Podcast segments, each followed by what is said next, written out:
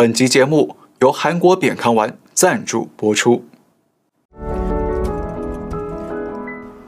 大家好，我是唐浩，今天都好吗？十月七号，以色列遭到了恐怖组织哈马斯的无预警大规模攻击。那截至我们发稿为止呢，以色列官方透露，至少有九百人在这场攻击中丧生。那其中呢，有八十五人是军人，而哈马斯也宣称他们俘虏了上百名的人质。那这起事件的死伤人数是一九七三年赎罪日战争之后最高的一次。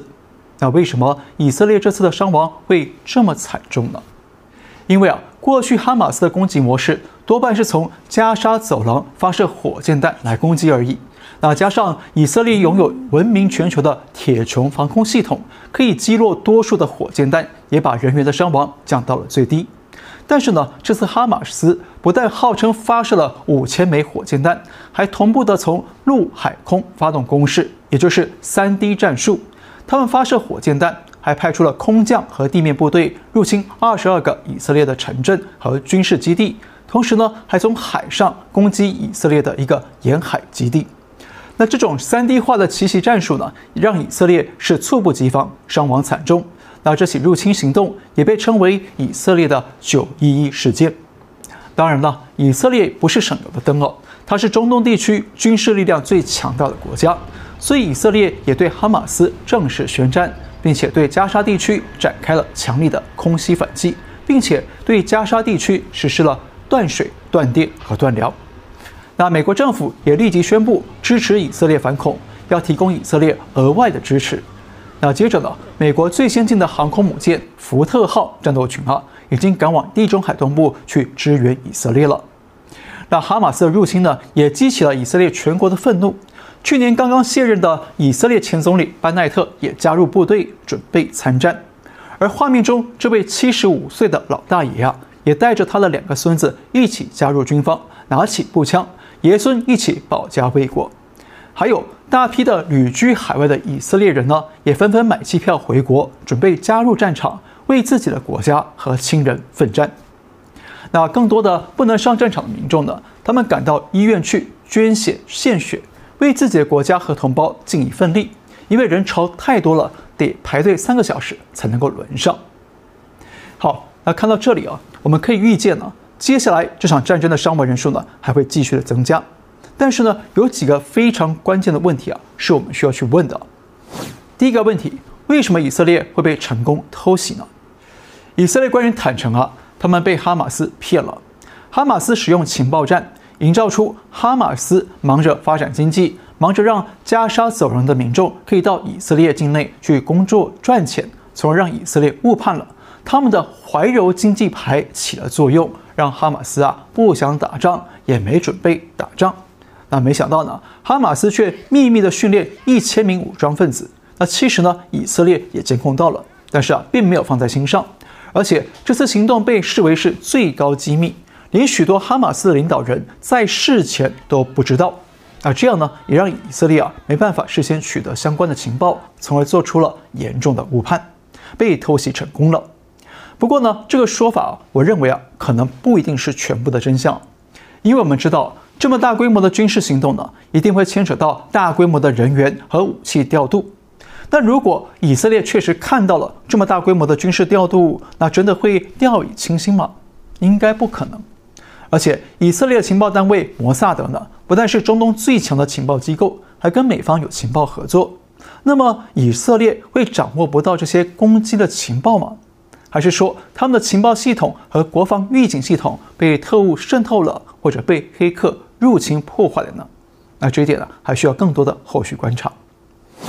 第二个问题，为什么哈马斯要攻击以色列呢？目前哈马斯啊，并没有正式给出官方的说法，但是外界的判断呢，绝大多数都认为啊，是哈马斯想要阻止以色列跟沙特阿拉伯的关系走向正常化。那大家知道，信奉犹太教的以色列跟信奉伊斯兰教的阿拉伯国家经常爆发冲突，打过了好几次战争。但是呢，从川普执政以来，美国推动以色列和周边的阿拉伯国家和解。那特别是沙特跟以色列正在和谈，准备让双方的关系正常化。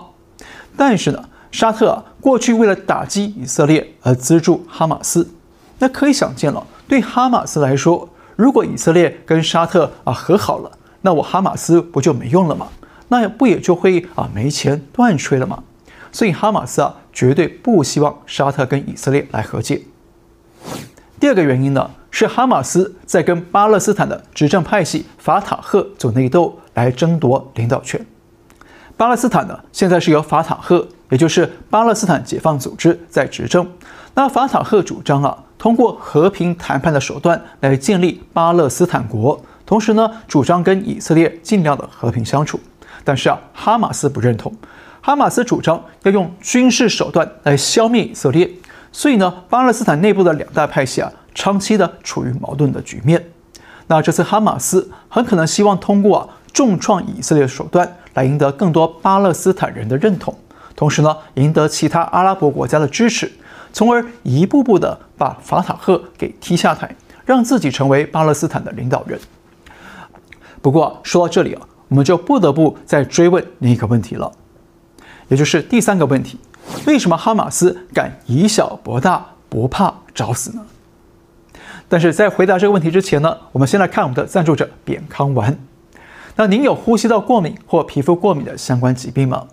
传统的含义认为，这些过敏病变呢，其实都跟肺部异常有关，包括了鼻炎、哮喘、肺病和皮肤病等等的，都是因为肺部不健康、肺部积热过多造成的。韩国的扁康韩医院院长徐孝熙。拥有五十多年的行医和研究经验，用中草药开发出扁康丸。扁康丸可以把肺部积热清理干净，让肺部的功能恢复健康，而鼻炎、哮喘和肺病呢就会康复，而皮肤过敏和异位性皮肤炎也会随之改善。那现在全世界已经有十六万名病患被治愈了。您可以到扁康丸的海外官网去了解，网址是那他们也有多国语言的服务电话可以免费咨询，涵盖了欧美、澳洲、日本、台湾和香港等地，而且还有二十四小时的专家咨询。好，回到主题，哈马斯为什么要这么冒险的以小博大呢？大家知道啊，哈马斯虽然手段激进，但是他们实际的武装兵力啊，估计呢大概只有一万人左右，而且呢还是属于啊非正规训练的民兵，他们手里只有轻武器。那以色列呢？以色列实施全民征兵制，现有的兵力十七点六万人，还有四十四万的预备部队。那这些兵力都是接受过严格的正规训练，所以哈马斯这么大动作的入侵以色列，不怕自找死路被团灭吗？那猫腻啊就在这里了。哈马斯背后的金主，除了有讨厌以色列的中东国家之外啊，那最大的金主呢就是伊朗。美国曾经指出啊。伊朗每年大约啊会提供十亿美元的资金来资助哈马斯、黎巴嫩的真主党以及其他的恐怖组织，而哈马斯呢大约可以拿到一亿美元以及呢各种武器和军事训练。那巧的是呢，《华尔街日报》也率先披露，这次的攻击事件确实是由伊朗在幕后支持的。伊朗的伊斯兰革命卫队从八月起就跟哈马斯合作，策划这次的海陆空入侵行动。那美国官方啊还没有确认是不是伊朗直接指使这起事件。不过呢，哈马斯的发言人也告诉了英国广播公司 BBC 说啊，这次行动是伊朗直接给予哈马斯支持。那他们要跟解放巴勒斯坦的战士们站在一起。而伊朗总统莱西呢，也确实是在哈马斯发动攻击之后，就跟哈马斯领袖通了电话，祝贺他们的胜利。哎呀，你们干得好啊！那换言之呢，这场攻击啊，几乎可以说是伊朗对以色列的隔山打牛了。那大家知道，伊朗是全世界最讨厌以色列国家，那天天喊着要让以色列从地表上消失。但是呢，光凭伊朗真的就敢单挑以色列吗？当然不敢，因为以色列背后还有大哥，就是美国。那为什么这次伊朗敢叫小弟哈马斯去公开的殴打以色列呢？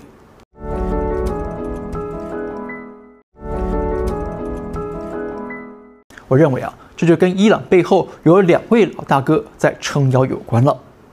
伊朗的第一位老大哥叫做俄罗斯，从苏联时代开始呢，俄国啊就一直是伊朗的主要武器来源国。那两边的军事技术合作是非常的密切。不过呢，现在俄罗斯被乌克兰战争给拖垮了，应该是没有实力去唆使伊朗去教训美国的小弟以色列。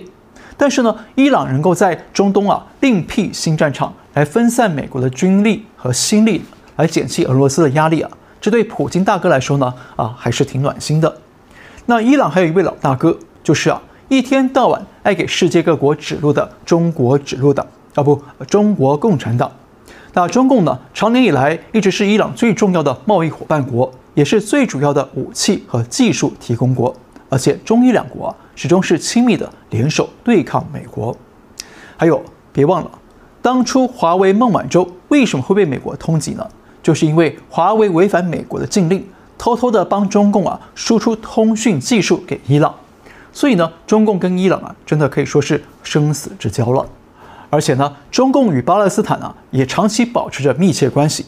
从一九六零年代以来呢，中共就一直强烈的支持瓦解以色列，来建立巴勒斯坦国，取而代之。那当时《人民日报》还发表社论，支持巴勒斯坦对抗美帝。那简单的说，中共想利用巴勒斯坦来取代以色列，让自己介入中东地区，取得地缘政治的影响力。所以啊，接下来请注意看这几件事了。今年六月，习近平在北京接见了巴勒斯坦总统阿巴斯，强调说啊，希望帮助巴勒斯坦建国。八月底，习近平也刚刚在南非会见了伊朗总统莱西，双方强调要加强战略合作。十月五号，王毅会见了阿富汗的塔利班外交部长。那十月七号，哈马斯就入侵以色列，而塔利班呢，就在第一时间公开表达支持。还一度传出塔利班愿意派兵来出征以色列，来攻下耶路撒冷。那虽然塔利班后来否认了这件事，但是塔利班为什么这么高调的声援哈马斯的恐袭入侵呢？那背后啊，会不会也有中共老大哥的支持与指使呢？那说真的，我们目前还拿不到一枪毙命的证据来指控啊，中共就是终极的幕后黑手。但是呢，我们可以从几件事来看端倪。第一。中共始终拒绝谴责哈马斯的恐怖袭击，也不对以色列表达同情。中共外交部啊，被记者问了十六次，就是不谴责哈马斯。那即便有多位的中国公民受伤了，还有一位中以混血的女孩被哈马斯给绑架掳走了，但是中方啊，就是不谴责，实在是相当的可疑哦。而且呢，中共的雕盘手胡锡进也公开发文赞赏哈马斯的攻击行动，他说。巴勒斯坦应该要大闹一场，来打破中东的现有格局。那老胡的言论呢，也就表明了中共官方的思路是什么？希望中东大乱，让中共更有筹码来改写现行的国际秩序。第二，中共提出两国论，鼓吹巴勒斯坦独立建国。那这一点呢，是相当的讽刺哦。中共天天呢，口口声声说反对台湾独立，反对外来势力破坏中国领土的完整性。但是呢，他却鼓吹巴勒斯坦独立，去破坏以色列国土的完整性。那这套双重标准的政治游戏呢，很显然呢，就像我们刚刚说的，中共想要扶持巴勒斯坦，当做他的侍从小弟，来排挤亲美的以色列，从而在中东立足，来扩大中共对阿拉伯国家的影响力，为改写国际秩序啊来铺路。第三，传出哈马斯使用华为设备躲避以色列的情报搜集。那这次哈马斯能够完全躲避以色列的情报搜集啊，让情报界都大感意外。那有人就推测了，很可能是哈马斯使用了中共提供的华为设备有关系。那前英国的情报特工埃蒙·迪恩他也透露说，过去三十几个月，哈马斯的领导跟民兵们啊，都在使用华为的手机、平板和电脑来躲避美国跟以色列的情报监控。那这个消息啊，我们目前没办法证实。但是华为啊，确实是中共半官方的军工通讯机构和情报机构，所以呢，不能够排除华为帮哈马斯提供了，或者是呢，特制了欧美还不熟悉的保密通讯装备。第四，以巴双方如果开战的话呢，会有利于中共进军台海。那这一点呢逻辑很简单，习近平呢原本盘算跟普京合演一场。百年未有的大变局。那如果俄罗斯在乌克兰进军顺利，成功的牵制住欧美和北约力量，那么中共就可能会在台海发动战争，进军台湾，用东西方两场大战呢来分散美国的力量，来彼此相互支援。但没想到啊，普京陷入苦战，拖垮了俄罗斯的军事跟经济。所以呢，我们不排除中共可能唆使伊朗去指使哈马斯和真主党等等的恐怖组织，在中东围攻以色列，来掀起第三战场。因为啊，以色列是美国不得不救的重要盟友。所以呢，如果以巴战争真的打起来了，那势必会进一步的分散美国的军事实力，消耗它的武器库存。那这样呢，就可能减轻俄罗斯的打仗压力，等于是现代版的围魏救赵。而且呢，美国输出大量的武器装备啊，去协助乌克兰，已经导致台湾下定的一百九十亿美元的军购订单被迫推迟交货了。如果美国再输出更多的武器弹药帮助以色列，那么台湾的武器升级和补充啊，就一定会大受冲击，会影响台湾的战备防御。那对中共来说，就等于是削弱了台湾跟美国的抵抗实力，就会更有利于中共啊对台海来用兵。那当然了，我们不是说如果以巴开打呢，中共就会马上出兵啊，不一定，因为呢，中共现在可能也没有足够的胜算。但是呢，只要美国没办法在未来两年之内补充台湾的军备，提升台湾的国防水准，那么对中共来说啊，都是前景大好。因此呢，从这些线索来看呢，我们不得不怀疑啊，中共确实有可能是这次以巴冲突背后的终极黑手。因为这场战争虽然远在中东，但是中共啊，却可能是最大的受益者，还可以让中共呢伺机发动另一场战争。那通过。欧洲、中东和东亚三场战争呢，让美方疲于奔命，从而啊有机会一举撂倒美方，甚至呢拿下台湾。所以呢，最后啊，我要提出几个警告：第一，美国要警戒提防国内会不会发生恐怖袭击事件，因为现在乌克兰、以色列和台湾呢都是美方不得不救的重点盟友。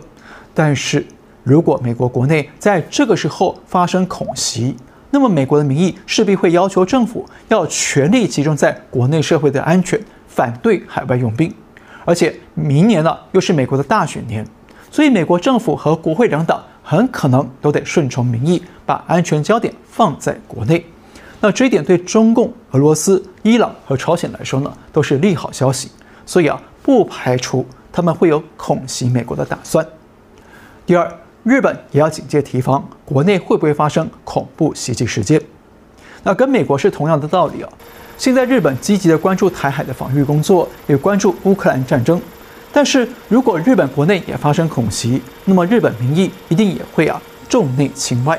那到时候日本就很难协防台湾与台海，就会给中共更好的可乘之机。第三，台湾要警戒提防中共会不会有啊更多异常的军事活动。如果中东真的变成了第三战场，而美国内部又发生了恐袭，那么中共啊就很可能会认定这是出兵进犯的难得天时了。不过好在呢，现在已经进入秋季了，东北季风在逐渐的增强，会让台湾海峡风高浪急，不利于中共的渡海作战。那中共出兵的风险呢就会大增。但是呢，台湾军方啊还是不能掉以轻心，毕竟啊料敌从宽，才能够更稳健的破解中共这场。百年大骗局。好，那今天呢就说到这里，感谢您收看，我们下次再会。